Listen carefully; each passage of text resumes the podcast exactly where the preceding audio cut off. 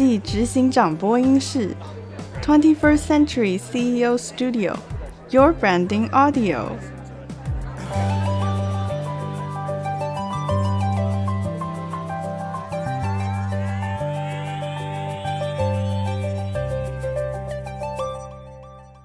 大家好，欢迎来到二十一世纪执行长播音室。我们会有三个系列在这个播音室当中分享给大家。第一个系列是 CEO Insight 及 CEO Branding，还有最后一个系列 CEO Vision。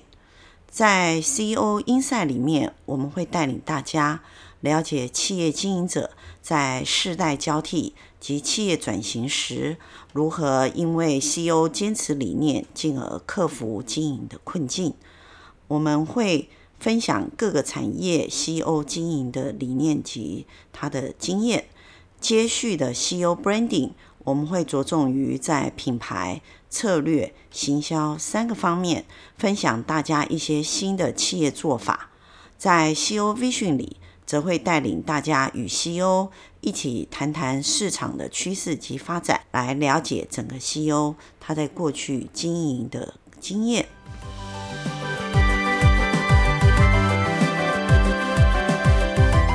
大家好，我是 Gina Branding 品牌专栏与品牌专书作家 Gina。过去十几年来，为中小企业进行品牌的辅导及品牌顾问的工作。本次非常荣幸作为播音室的主持人。在上一集呢，我们与中粮工业林练庸总经理进行深度的访谈认识当中，我们可以了解到中粮工业它所独创的四 R 的环保概念，除了运用在产品发展与客户服务的层面上，其实它的内部是真正的在落实执行。因此，我们从这一集里头，我们来请林练庸总经理分享一下他们的中粮内部的组织员工是如何真正的执行，并且朝向 BHG 这一个理念，这个理念我们可以称为叫做 Blue Healthy Happy and Happiness Green 的五大概念生活方式前进。这不仅展现出企业的愿景与日常生活中的结合，更展现出林建勇总经理他强烈的执行力。我们今天来听听看四 R 是如何在中粮内部的执行。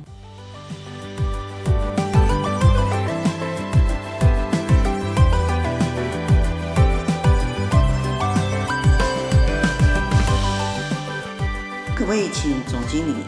就是给我们一个？你小小的生活化的故事，嗯，就是说你你怎么样用一个你四 R 的概念，然后影响你台湾供应链，让一般人觉得说，哎，可以记忆的更清楚，就是说环保这件事或是绿化这件事是如何影响企业层面。其实企业要做绿化这件事情，哈，我我其实坦白讲，我认为是很简单的一件事情。但是呢，很多人都会认为很难。对于南粮集团中粮，其实，在台湾不敢讲我们是很重要企业，但是我们确实也经营了四十几年。台湾的员工，坦白讲，我们从四四十五年前我们萧总裁开始创业到目前为止，我们的企业在台湾呢，哈，嗯，只有增加，没有减少。是。那员工人数也只有增加，没有减少。其实从我常常在开玩笑说，诶。其实国家应该要颁给我们萧总裁哦，比较创造就业、社会贡献奖。对啊，创造就业机会、社会贡献。其实，但是从另外的角度，我们在反省一件事情，就说当企业在增加的过程里面，我们人人数也在增加，它真的环保吗？因为人人用多了，看起来是增加就业率，但是在整个竞争力而言，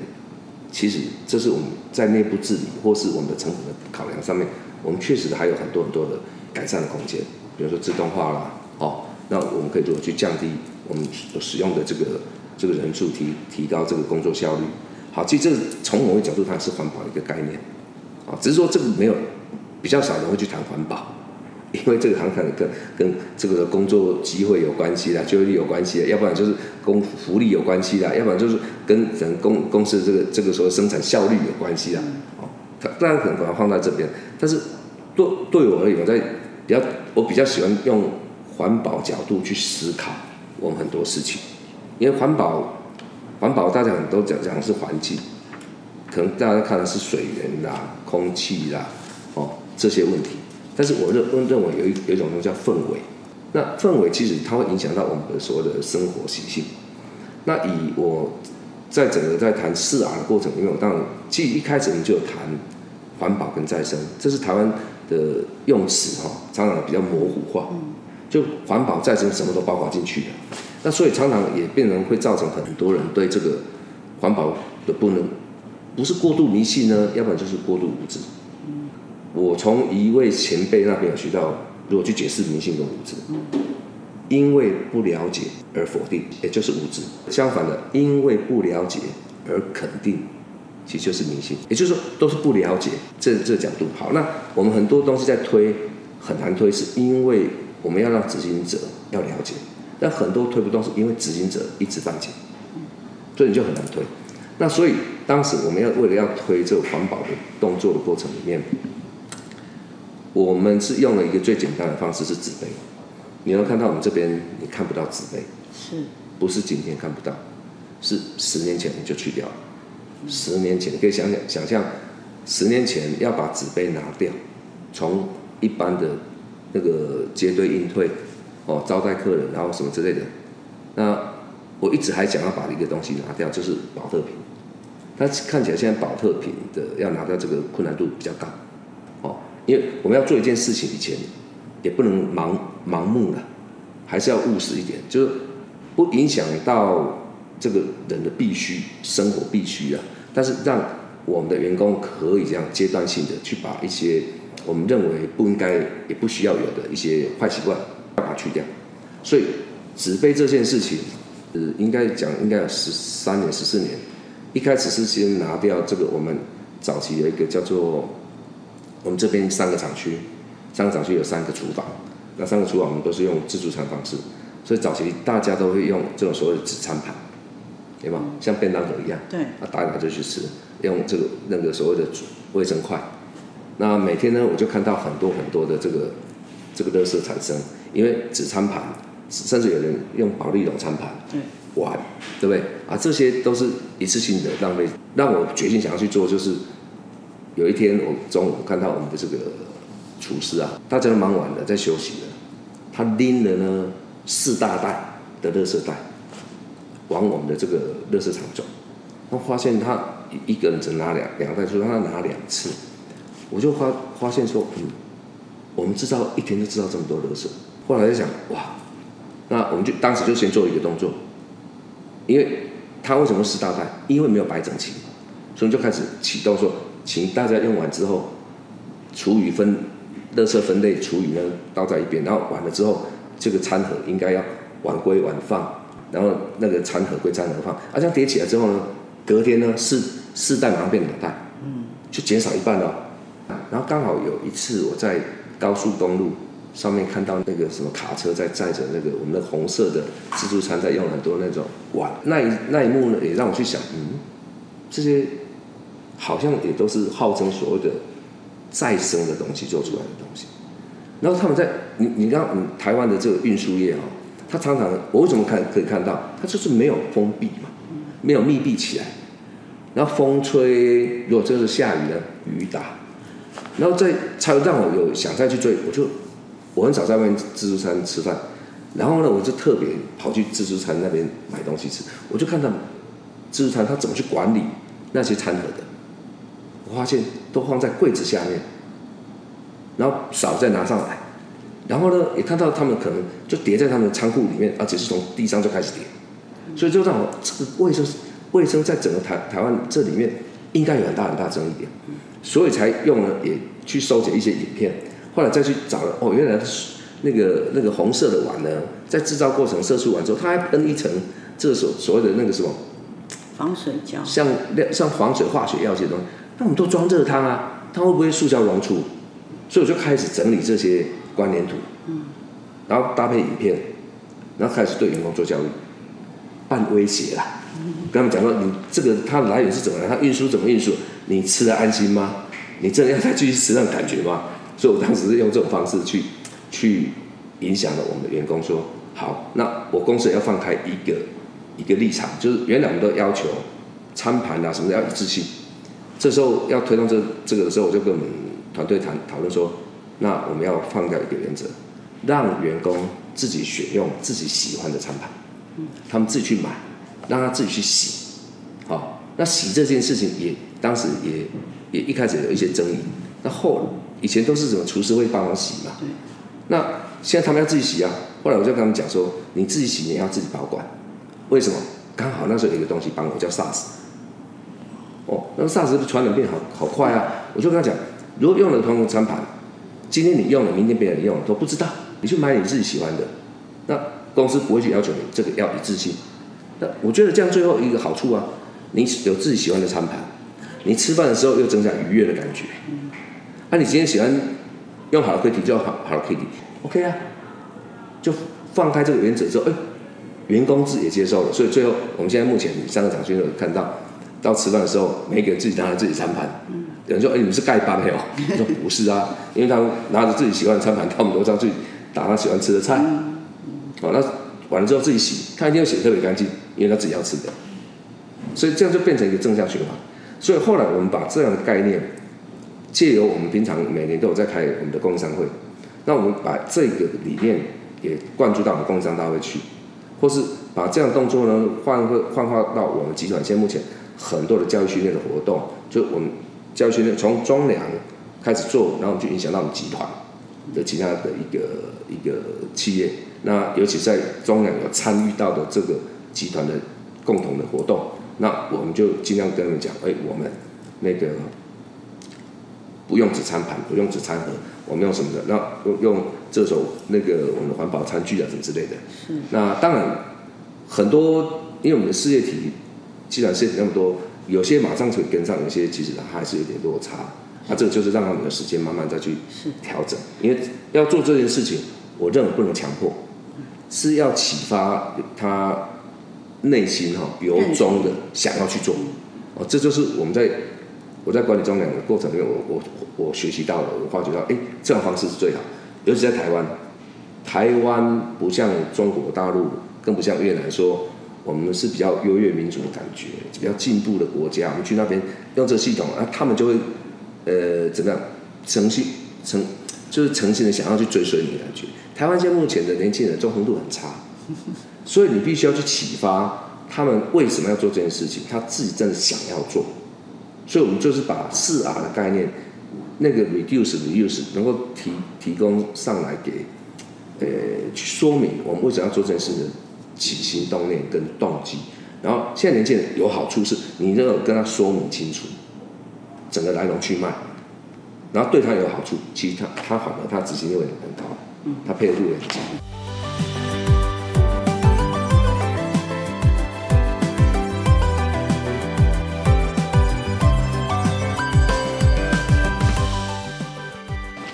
这样听起来，呃，我们可以说，总经理在中粮所塑造的文化里头，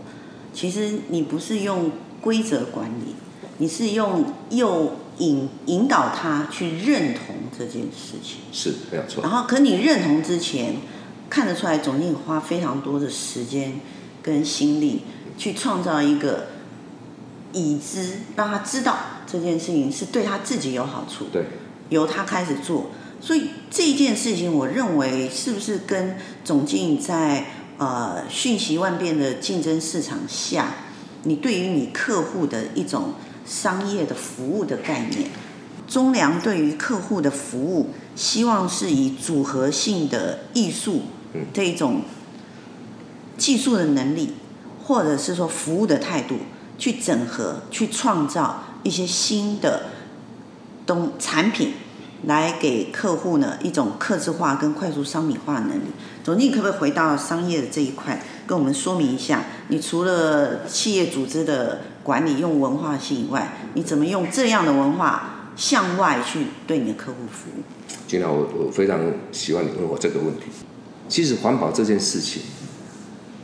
跟我们日常周遭的生活习惯有关系。那一家企业的组成就是人。对不对？那所有事情最后都是人在做，不管是科技的发明啊，我很喜欢一句话，Nokia 讲的那句话：科技始终来自于人性。好，那就是因为人性去决定了所有的新的商业的需求，你很多的经营管理的能力跟竞争力。所以说，人性这件事情，其实我看到台湾的整个的工业的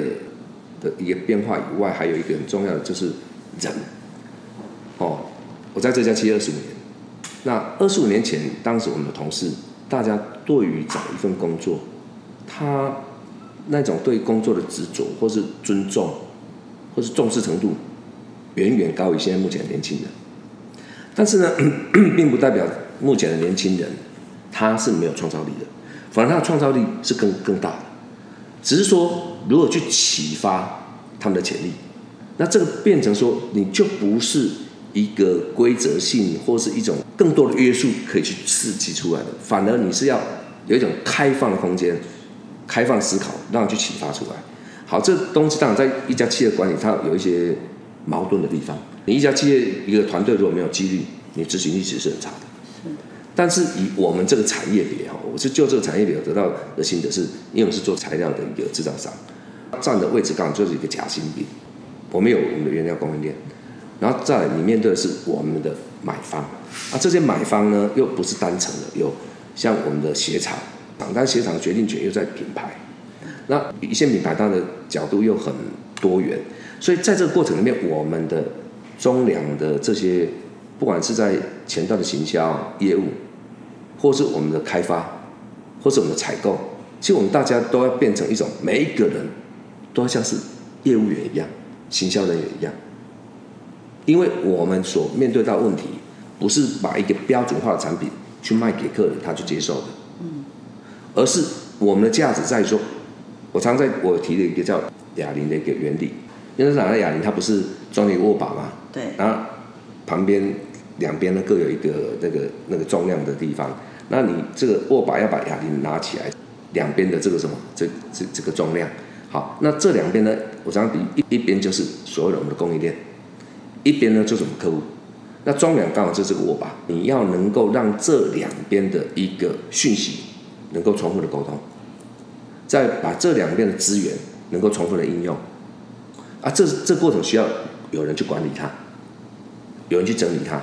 有人去把这个潜力激发出来，或者刺激出来，啊，那个就是中粮一个位置。那中粮要做到这个位置，那里面的成员应该要什么样能力？所以我们的人员变得要能够很呃灵活应变，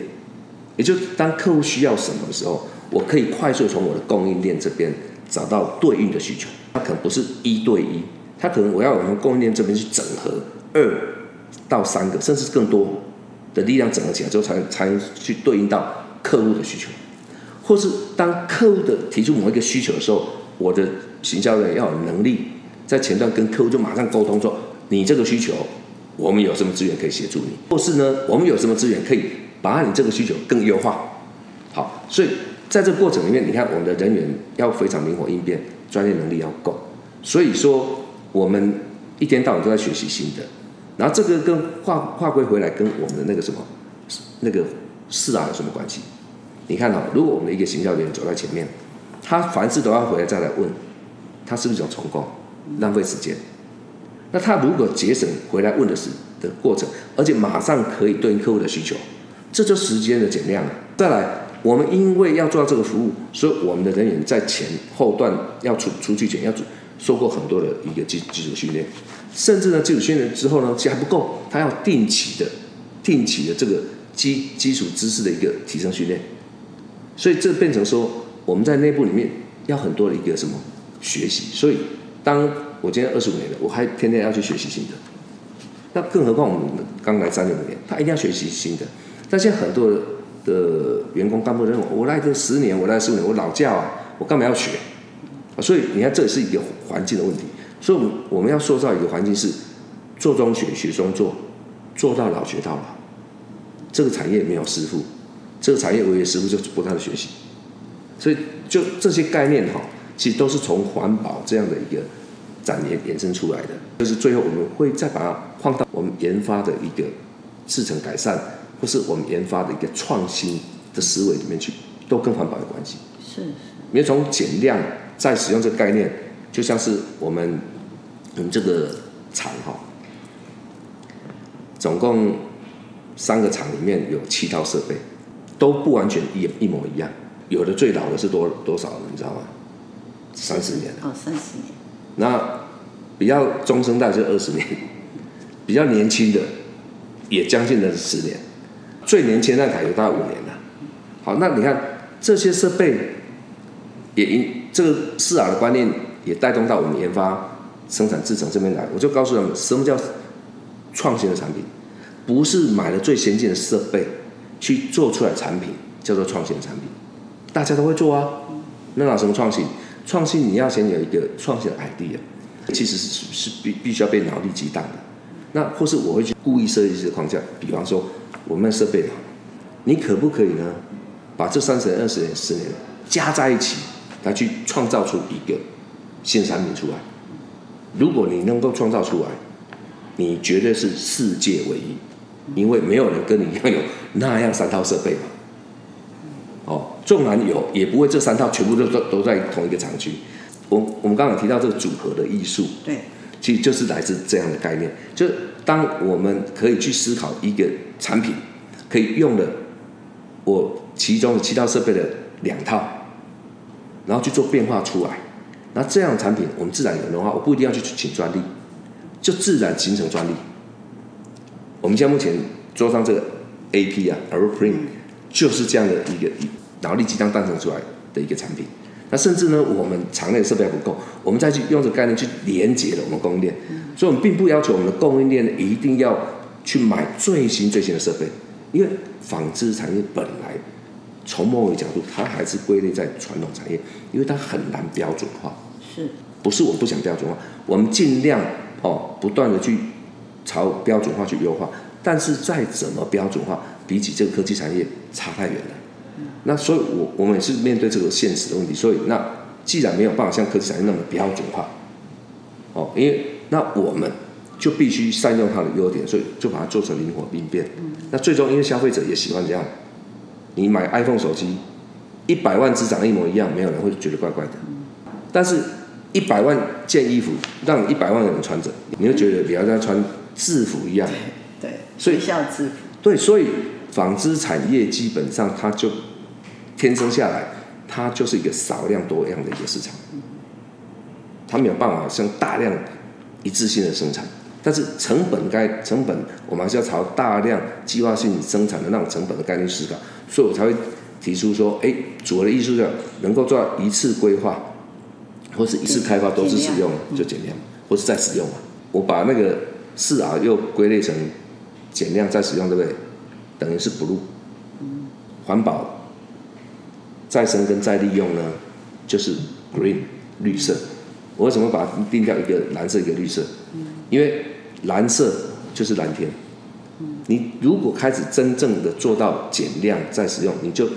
减少用到原始的资源，那资源就会保留住，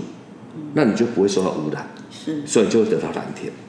哦，以前小小我们小时候的时候蓝天不是这样吗？就因为工业很少嘛。哦，那现在目前是过度工业污染的，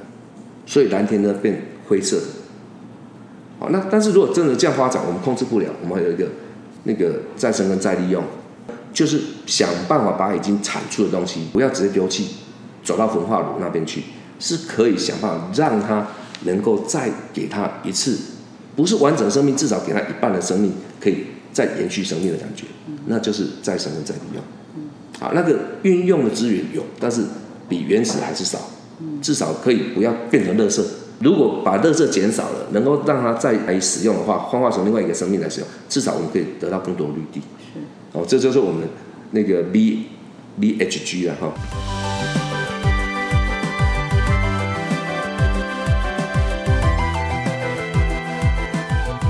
这就是我们后来。针对我们中粮想要做的，从环保启动去产生的商品力跟所有的研发力，嗯，所以我们去定调了一个特别设计的 logo，那也把台湾放进来。是。那为了做这件事情，我们又想要让我们的员工能够真正更了解，去落实，所以我们也推动了要达成这个 BHG 的过程里面，我一些行动力去配合出来，就是我们一定要骑脚踏车，带着我们团队把台湾呢绕一圈，嗯，环岛。对，那我们在去年的四月份完成，然后呢，也要带着团队攻上我们最高峰玉山，我们在今年也完成。这原本就设定在我们二零一八年，我们有一个愿景，每一次每六年就有办一个愿景会议，所以。我们有一个第二个六六年愿景会议，就是二零一八年是最后一年，所以我们当时就设了一个 KPI，我们必须在二零一八以前，嗯，团队要把环岛一周，然后呢，登上攻登上玉山，哦，所以这一方面是训练我们的体力跟意志力的，二方面是让我们真的去接接近大自然，去了解环保这件事情，哦，是啊，这件事情由各种方式去去启动，所以刚刚讲说。做环保这件事情，绿化这件事情，对企业来讲其实很简单。你可以就从日常生活周遭就开始去演变，也很困难，是因为你如果光说不练，那永远就停留在原地，或是你只是把它做片面，你就一直找不到你那个真正的动力。我我我真的很希望大家对环保这件事更务实一点，不一定你一下花很多很多的钱，很多的投资，但是其实最好的环保是从每一个你的日常生活里面。去思考，去减量，这是最佳的环保。是。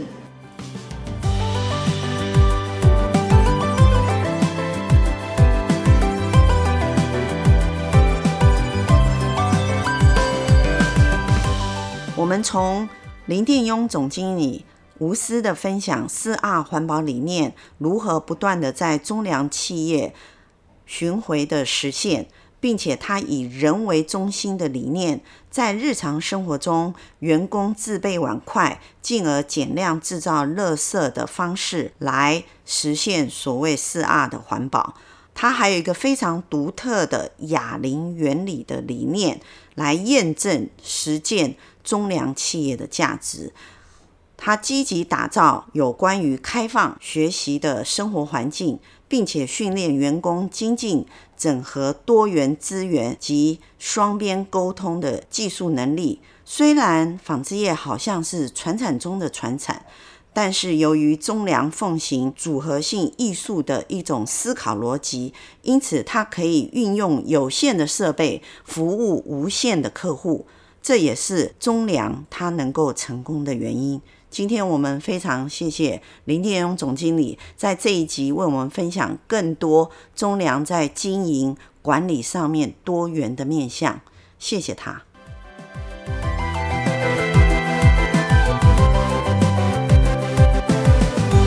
感谢您今天的收听，Twenty First Century CEO Studio，Your Branding Audio。